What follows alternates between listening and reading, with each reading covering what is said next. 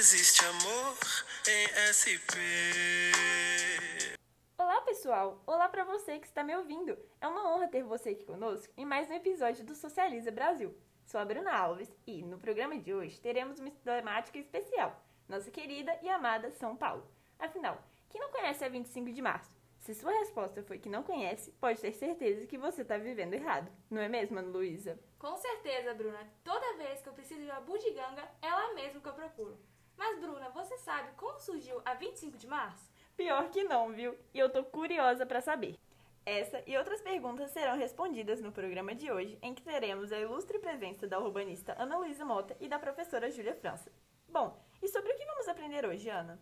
Bom, Bruna, hoje eu vou contar um pouquinho para vocês sobre a história de São Paulo e sua urbanização.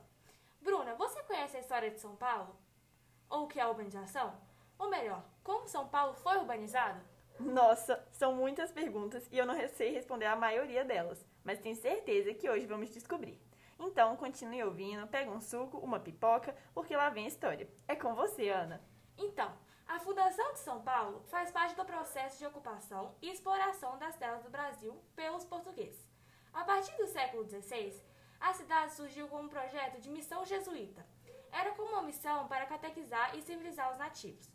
E ficou re reconhecida com a data oficial para a fundação da cidade, dia 25 de janeiro de 1554. Nessa data, foi rezada a primeira missa no local, no colégio fundados pelos jesuítas Manuel de Nobrega e José de Anchieta, e que deu origem a um povoado que se formou ao redor dele. Nossa, é estranho pensar que São Paulo surgiu há tanto tempo. E esse povoado seria então o começo de São Paulo? Pois é, e com o tempo se tornou o que a gente conhece hoje, né? Mas sim, esse povoado, que se caracterizou como entreposto comercial e de serviços de relativa importância regional, seria o começo de São Paulo. Essa característica comercial vai acompanhar a cidade em toda a sua história e atingirá o seu ápice após o crescimento demográfico e econômico, que veio do ciclo do café e da industrialização que levou São Paulo ao seu posto de maior cidade do país. Realmente, São Paulo é muito importante economicamente no mundo todo, não é? Sim, e tanto que as pessoas de fora acham que São Paulo é a capital do Brasil, mas na verdade é a Brasília. Agora que vocês tiveram um breve resumo sobre como São Paulo foi fundada e como a história vai decorrer, eu tenho uma pergunta. Você sabe como a cidade e os estados de vocês se tornaram o que são hoje? Você sabe o porquê deles serem assim, tão desenvolvidos? Isso é devido, isso é devido à urbanização, um processo em que há o maior crescimento da população urbana em relação à rural. É o chamado crescimento das cidades, tanto em população quanto em inserção territorial, quando o espaço rural se transforma em urbano, mais desenvolvido e com melhores condições de vida. Afinal, Bruna, você gosta de morar na cidade ou preferia morar no campo? Ah, eu gosto de morar na cidade grande mesmo, viu? E como você falou, aqui se tem melhores condições e mais oportunidades. Então, acho que eu não me mudaria para o campo, não.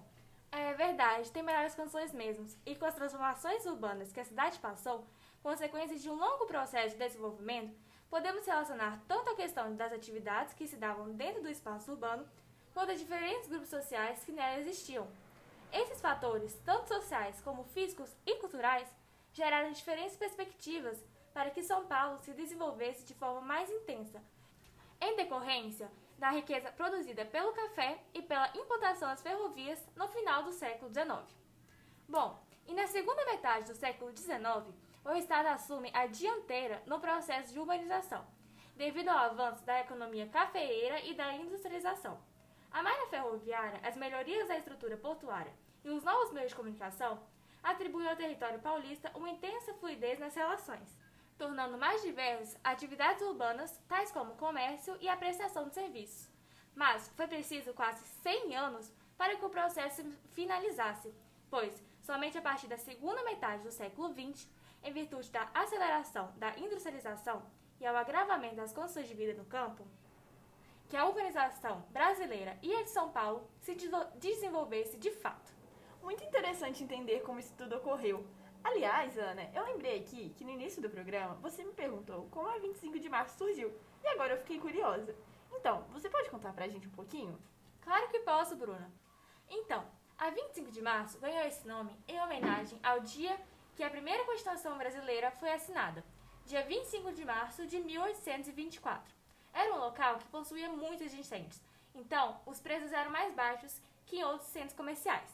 Assim, muitos imigrantes, como os árabes, chineses e libaneses, começaram a se estabelecer lá e fazerem suas trocas comerciais. Foi basicamente assim que essa rua tão famosa que a gente conhece surgiu. Olha quanta coisa legal a gente aprendeu hoje. Muito obrigada pela presença, viu, Ana? Foi ótimo bater esse papo com você. Eu que agradeço, Bruna. Foi ótimo participar desse episódio. Afinal, não sei se você sabe, mas eu sou uma grande fã do seu programa. Ai, que bom. Eu fico muito feliz em saber disso. Saiba que foi um prazer te ter aqui hoje. Bom, pessoal, para trazer ainda mais informações para você aí de casa, o programa de hoje também terá a participação da professora Júlia França. Ela trabalha na USP, uma das melhores universidades públicas do país, e dá aula de geografia. Não é isso, Júlia? Sim, isso mesmo. E para falar a verdade, a matéria de geografia tem tudo a ver com o programa de hoje. Eu imagino. Todo mundo que conhece São Paulo sabe que, apesar das maravilhas da cidade, ainda temos muitos desafios na organização do nosso município, certo? Então, por ter tido uma urbanização acelerada e muito conturbada, a cidade apresenta consequências que continuam até os dias de hoje. Fazer de São Paulo uma cidade organizada e bem planejada vem se tornando um desafio enorme, visto que somos mais de 11 milhões de habitantes, fora os 9 milhões que vivem na área metropolitana. Um exemplo claro é das enchentes, que ainda afeta bastante a capital. As importantes marginais, como a Pinheiros e a Tietê, quase sempre alagam quando chove, gerando um intenso engarrafamento. Foi até bom chegarmos nesse ponto porque o trânsito também é um grande problema na nossa cidade. A mobilidade urbana está se tornando um desafio enorme, já que os metrôs e ônibus não estão dando conta da necessidade da população e, com isso, cada vez mais automóveis estão indo às ruas. Nossa, verdade, viu? Eu tenho que sair cedinho de casa todos os dias para chegar no estúdio no horário certo, porque tem dia que, mesmo cedo, o trânsito fica numa situação caótica. E é por aí mesmo, viu? E como eu tava falando, a enchente é causada pelo planejamento, pelo tipo de asfaltamento, pelos lixos nos bueiros e principalmente pela ocupação desordenada do solo. Por causa da grande população, não existem mais locais a serem explorados, fazendo com que as áreas tecnicamente inadequadas sirvam de teto para as grandes construções, que com as chuvas provocam os alongamentos das ruas. Ah, e essa questão das enchentes toca também no âmbito sustentável, que acaba envolvendo outros aspectos, não é? Nossa, com certeza! E além dela, a poluição sonora e do ar está cada vez mais presente. A cidade apresentou cerca de 31 mil reclamações no ano passado a respeito da poluição sonora, o que é muito. Já a queima de combustível por parte dos veículos é responsável pelo aumento da emissão de gases poluentes e, segundo uma pesquisa da USP, essa poluição causará mais de 50 mil mortes até 2030. Tudo isso por causa do número de habitantes que cresce sem parar. Ah, isso é muito assustador, né? Mas, Júlia, e quanto aos problemas sociais? Bom, quanto aos problemas sociais, temos a violência, a falta de moradia adequada, a cracolândia e o principal, a exclusão e discriminação contra os mais pobres. É bem triste falar sobre isso. Nossa, nem me fale. Sobre a violência, possuímos uma das maiores taxas de todo o país, que é mais intensa em alguns bairros e menos intensas em outros. Alguns chegam a ter acima de 10 mortes para cada 100 mil habitantes. Já a falta de moradia é causada pela falta de opção, em que muitas famílias ocupam lugares impróprios, fazendo com que surjam as favelas e os bairros periféricos. Os moradores dessas regiões desfrutam dos piores índices de bem-estar urbano e da carência de serviços básicos, como saneamento básico, disponibilidade de água potável e outros. E todas essas situações combinadas geram aumento do índice de criminalidade e, consequentemente, das cracolândias elas vêm se intensificando bastante e vêm acompanhadas do intenso tráfico de drogas e muitas vezes até da prostituição. Tudo isso mostra o quão distante estamos de uma cidade acolhedora e ausente de discriminação. Mas, Júlia, de todas as complicações que você citou, alguma delas é resultado das atitudes dos nossos antepassados ou todas são relativamente recentes? Boa observação, Bruna. Então, alguns problemas são sim mais recentes, mas como você mesmo disse, outros são consequências dos nossos antepassados. Bem, espero que vocês tenham prestado atenção no que eu disse anteriormente, pois os desafios que enfrentamos estão totalmente ligados aos problemas passados. Ah, agora eu entendi. Olha, gente, eu não sei vocês, mas eu tô 100% ligada e amando essa conversa com a Júlia. Ah, que bom, Bruna, fico feliz. Então vamos lá, né? A cidade de São Paulo, como eu havia dito, por não ter sido uma cidade organizada e planejada, lida com problemas das enchentes, a qual são consequências dos nossos antepassados. Uma vez que as principais causas desse fenômeno são relacionadas à impermeabilização do solo, construções irregulares, disposição de lixos em terrenos baldios ou em locais sem estrutura adequada. Com isso, a água da chuva se acumula, pois não tem meios necessários para infiltrar e assim escoa com maior rapidez. Outro problema que lidamos há muito tempo são rios fortemente poluídos. Nossa, Júlia, nem me fale. É tão triste ver que os rios estão assim. Me bate um aperto no coração, sabe?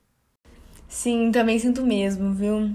No entanto, efluentes industriais pesados e descargas de águas residuais no final do século XX fizeram com que os rios ficassem fortemente poluídos. Por isso, eu gosto sempre de relembrar todos vocês, meus queridos ouvintes, de jogarem o lixo no lugar adequado. Afinal, se nós moradores dessa bela cidade não cuidarmos dela, quem vai cuidar? Verdade, Bruna. Além desses grandes problemas trazidos pelos nossos antepassados, ainda temos que lidar com os problemas atuais. Como eu disse antes, a violência, a mobilidade urbana, a cracolândia, poluição do ar e sonora e principalmente a exclusão e discriminação. Mas mesmo com tantos problemas e desafios, essa cidade não deixa de ser amada e encantada. É verdade, Júlia. São Paulo será sempre muito especial. Nossa, quanta coisa legal a gente aprendeu hoje. Fico feliz demais de saber que você gostou e espero que as pessoas aí de casa também. Amei a oportunidade de aparecer aqui e espero vir mais vezes, viu? Com certeza, Júlia. Eu que agradeço pela sua participação. Foi ótimo o nosso bate-papo. Então, pessoal, o episódio de hoje fica por aqui. Espero que vocês tenham curtido bastante essa conversa, assim como eu. Foi incrível ter a companhia das meninas aqui. Obrigada mais uma vez, Juliano. No programa de amanhã, vamos falar sobre Brasília, a capital do nosso Brasil. Fiquem ligados. Um beijo para você de casa. Tchau, tchau, galera.